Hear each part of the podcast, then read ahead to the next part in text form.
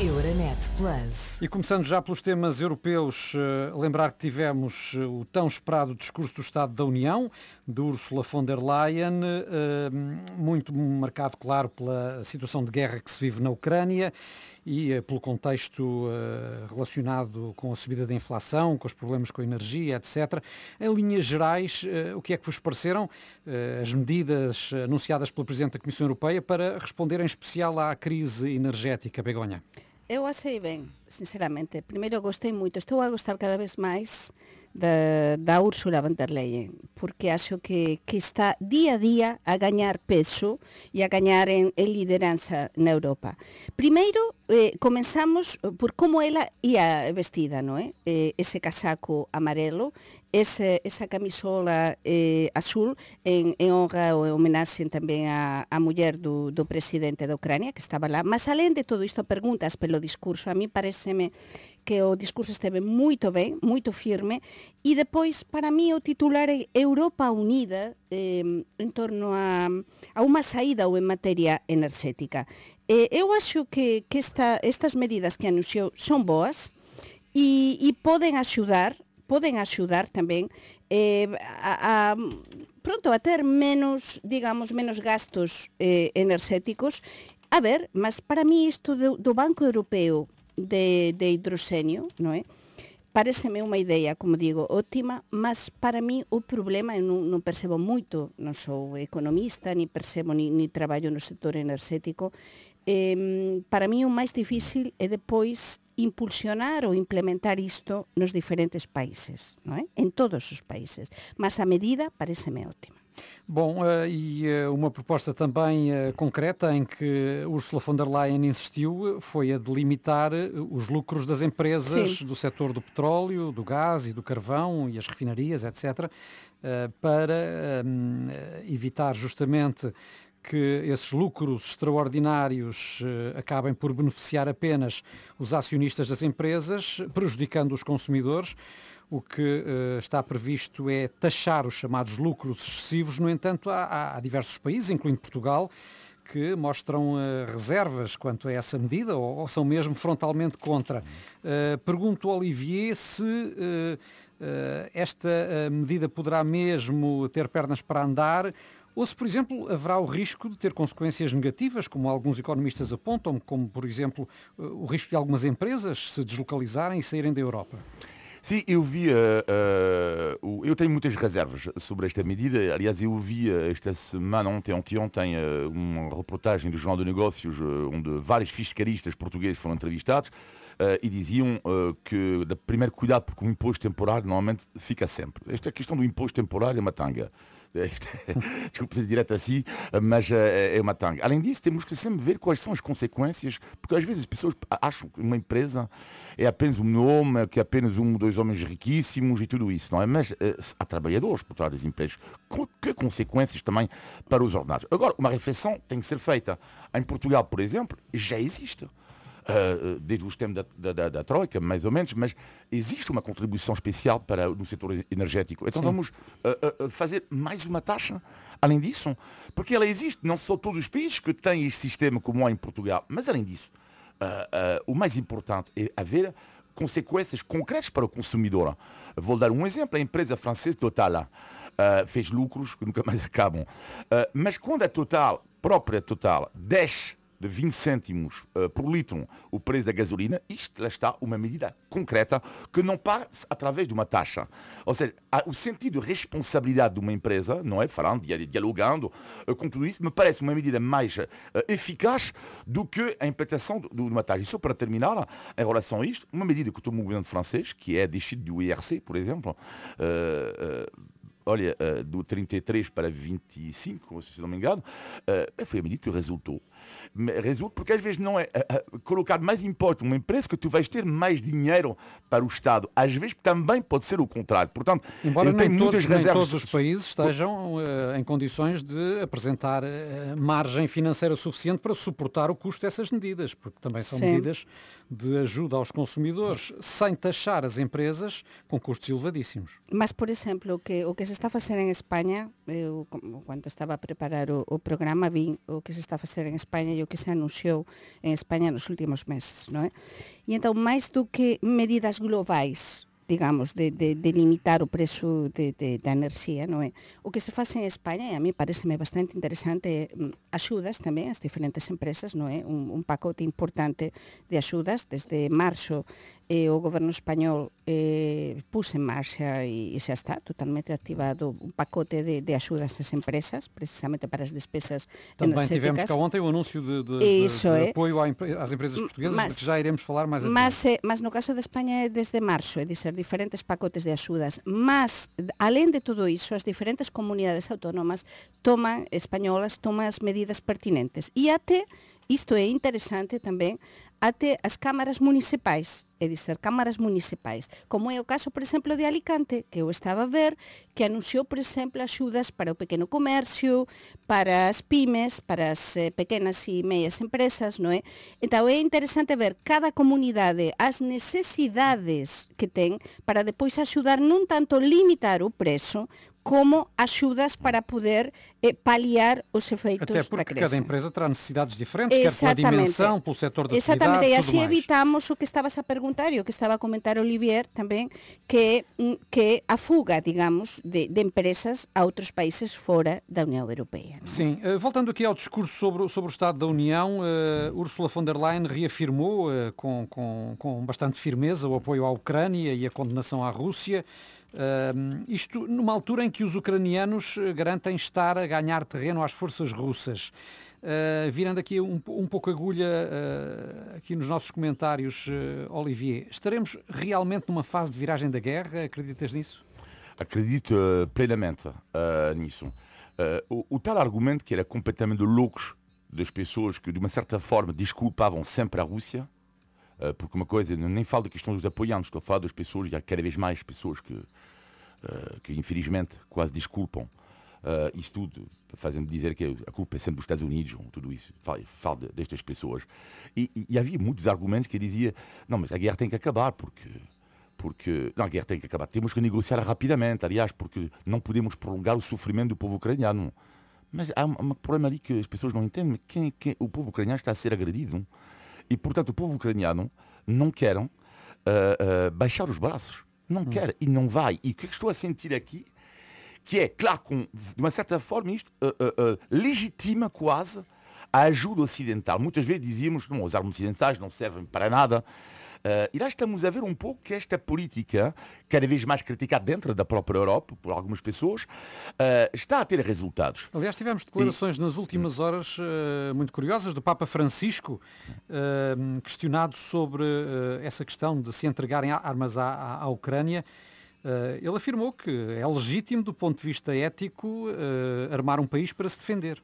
Não, sobretudo um país que foi totalmente invadido e, e, e ficou como a Ucrania dun día para outro todo o que vivemos en directo porque agora eh, o que acontece é que nós podemos viver en directo as coisas, non é? E como nos enviamos, cada país envía xornalistas aos países, é dizer, a, e neste caso non, non, non pode haber xornalistas na Rusia, porque saíran a maioría, mas na Ucrania sí, de diferentes países, temos información de todo lado e de todas as fontes, portanto, Sim, pode ser... Pese sempre aquele desconto que temos de dar uh, à informação e à contra-informação. Pois por iso podemos ver de diferentes países, de, de, contra, contrapunto, mas é, é legítimo, claro que é legítimo, que é o que vamos facer? E depois eu acho moito interesante neste discurso do Estado de Nassau, estamos a falar da Úrsula von der Leyen, eh, ela foi moito firme, mas mesmo moito firme na defensa da Ucrania, eh, e, e no mesmo día, no mesmo día non, un día e o día a seguir, eh, primeiro o discurso eh, do, do Estado da Nassau, mas o día a seguir ela foi, ontem ela esteve. Em Kiev. Em Kiev. Hum. E depois, eh, com o mesmo um, ímpeto, com o mesmo discurso, e depois a insistir na amizade, amigos para sempre, na unidade da Europa em torno à Ucrânia e, te, e também na ajuda da União Europeia à Ucrânia. Então, isto é muito importante, além dos avanços, dos próprios avanços hum. que falávamos há um momentinho, eh, da Ucrania a nivel bélico, non é? De, de conquista de territorios. E máis unha vez estamos a descubrir tumbas, moitos mortos e a ser a testimuñar tamén a masacre eh, que está a ser feita também pela Rússia. E, mas agora o, o, o, receio que eu tenho é para a resposta perante esta fase de dificuldade dos russos, qual vai ser a resposta deles? Já estamos a ver que eles estão a bombardear uhum. em, grande. Uh, e que resposta? Porque é, é, terrível o que está a acontecer entre dois povos. Aliás, há um livro que, que tenho que comprar, que é um livro de um, de um, que, de, um escritor, cujo não me esqueci, não sou capaz de dizer, mas tenho na ponta da língua, eu não queria dar o nome do livro porque esqueci-me. Mas só lembro o que, que ele explica no livro, e se li apresentação do livro dele, ele dizia, vocês vão pensar que afinal os russos e os ucranianos é um pouco numa família. Uh, estamos, temos a mesma cultura, a mesma educação, por assim dizer, e de repente não há nada pior que um, um irmão mais jo jovem que quer sair da família. Quer sair da família e uh, é isso que está a acontecer. E então, mas o irmão mais velho é, é tem uma reação terrível, sente-se traído de uma certa forma. E os russos é um pouco isso que eles estão a sentir neste momento, porque não há nada pior na vida do conflito familiar. Sabemos, já vivemos todas algumas situações nas nossas famílias, não é? Não com esta gravidade, mas sabemos que dentro de uma própria família, porque está a mexer com o nosso sangue, está a mexer com a nossa sim, educação, sim, a nossa sim. cultura, não há nada pior. E um pouco isso que ele quer dizer no seu livro, é que os tais irmãos tornaram-se inimigos, de uma certa forma. Há... cuidado com a brutalidade desta, desta desligação. Sim, porque estão muito vinculados familiarmente. Mas para mim há outro tema importante, porque eh, ontem, precisamente, eh, reuniram-se é? em vivo e em direto, não via online nem digitalmente o Putin e o líder chinês, chinês Xi Jinping, não é? Então, viram-se, eh, olharam-se um a outro, não é? Tiveram uma reunião a mais alto nível, E eu estaba con moito receio porque, claro, a Xina, se a Xina avanzar coa axuda e, e con o apoio explícito e implícito, implícito xa máis ou menos tiña, mas explícito tamén, a, a Rusia, podemos ter un problema moito, moito grande Mas a nível global. Mas a China continua a dar uma no, no cravo, claro, outra na ferradura, como Claro, por iso eu fiquei máis calma depois da reunião, porque todo faz entrever que a Xina non está disposta a avanzar abertamente. Então, é um apoio assim de virado de lado, não é? Hum. Portanto... A estratégia da China é tão, tão inacreditável que é tão visível, tão lisível, tão transparente neste caso. Há quem diga, ah, falta de, de, Não, é transparente que é os, uh, os, como é que se diz, os inimigos dos meus uh, inimigos são os meus amigos. É exatamente isso. A China e a Rússia têm um inimigo em comum, que é a questão dos Estados Unidos. E o que é engraçado é que estou a ver que é, eles estão a criar um mundo à parte. Isto é, sim, cuidado, sim, uma, é, uma, isto, uma não, nova é, ordem uma, mundial. Uma nova ordem, querem é uma nova sim, ordem sim, e não é, e não é descartar que haja uma mundialização diferente, mas é uma mundialização que eu diria chamar entre amigos. Que é, portanto, uma mundialização entre eles, outros países deste bloco, entre amigos, e a mundialização que vai continuar, como é evidente, no, no nosso mundo. Sem esquecer que a China precisa dos amigos comerciais do Exato, Ocidente, apesar de tudo. Isso é. Bom, mas uh, outro tema a marcar esta semana uh, foi a viragem política na Suécia. Uh, as eleições deram maioria ao Bloco de Direita e é provável mesmo que o partido eh, extremista e anti-imigração uh, democratas suecos possa vir a entrar no governo. Uh, é uma novidade. Em Itália também tudo aponta para a vitória da extrema-direita nas eleições do final deste mês. Estaremos aqui uh, a assistir a, uma tendência crescente na, na Europa, Olivier.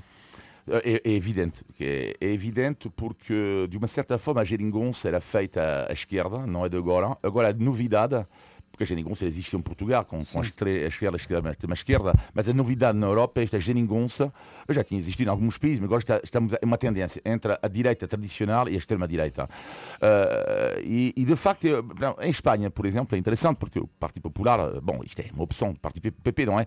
Mas que claramente fecha os olhos, não é? Portanto, a partir do momento que tu aceitas governar no Parlamento de, Castilla e León com o Partido de extrema-direita, é uma viragem claríssima, não é? Agora, a grande questão é saber Uh, se um eleitor do PP em Espanha, ou por exemplo um eleitor na Itália, considera este tipo de partidos, que é normal fazer uma aliança. Ou seja, até que ponto vais trair a tua ideologia a dizer, ok, eu não quero da esquerda no, no poder, e para a esquerda não atingir o poder, sou capaz fazer uma coligação ou um acordo com a extrema-direita. E a cada vez mais está a acontecer. E sobretudo, a sensação que tem, e o Vox vai fazer, ter certeza, um grande resultado em Espanha, o Chega vai crescer na Itália. Porquê? Porque, além da questão, é, é que é algo que ainda não experimentaram ultimamente. Na Itália experimentaram o Renzi, experimentaram o Beppe Grillo no momento 5 estrelas, experimentaram uh, Salvini. E depois, o que é que falta experimentar? Oh, Meloni, na Espanha vai ser igual. O que é que falta experimentar? Mas sobre, todo, mas sobre todo porque estamos nun momento onde as maiorías absolutas non abundan, non é?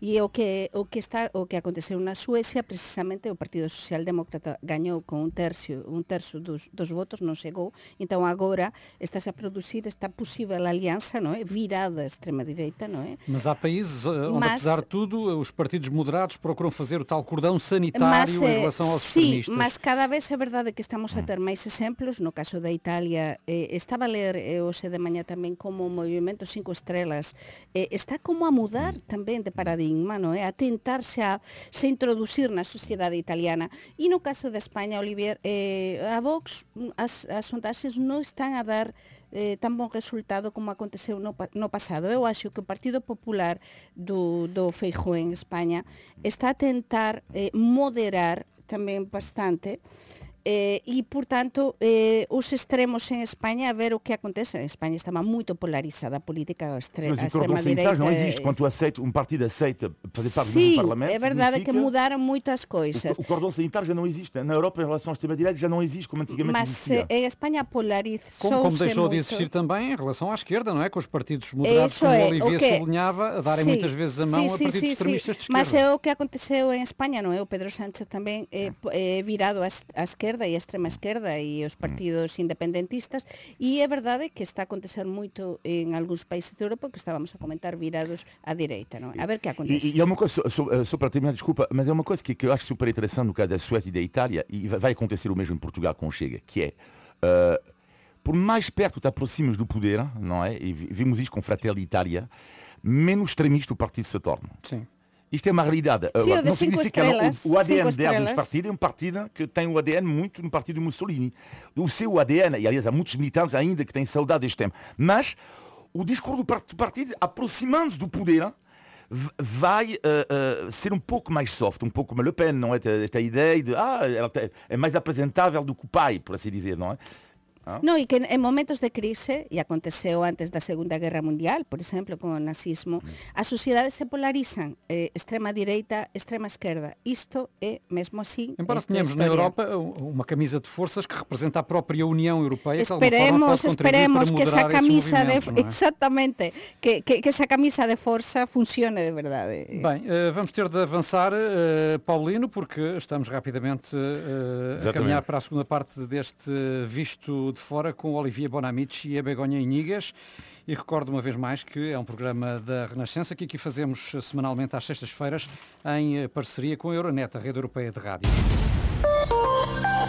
Euronet Plus. Milano. Zagreb. Bruxelas. Sofia. Riga. Euronet Plus, a rede europeia de rádios para compreender melhor a Europa.